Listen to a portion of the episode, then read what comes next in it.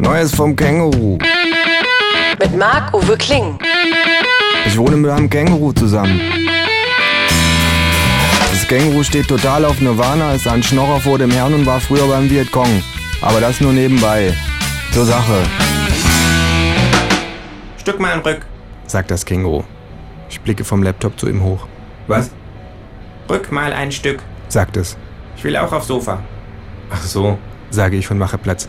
Ich hatte Stück mal ein Rück verstanden. Ja genau, Stück mal ein Rück. Ich will auch in den Schlepptop gucken. Sagt das Beuteltier und setzt sich. Sehr liebenswürzig. Schankedön. Ich schüttle mich. Du musst Schitteböen sagen. Sagt das Känguru. Nee, Sage ich muss ich gar nicht. und massiere meine Schläfen. Ist was, Doc? Fragt das Känguru.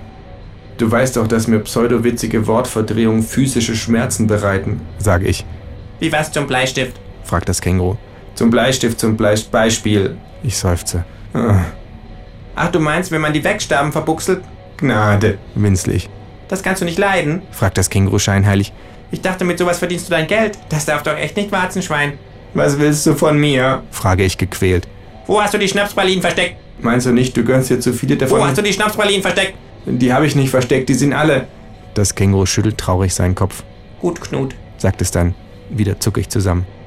Du solltest wissen, dass ich das nicht tun möchte. Aber du lässt mir keine Wahl. Wo sind die Prapsschnalinen? Ich weiß nicht. Lüge das Teutelbier nicht an. Wo sind die Prapsschnalinen?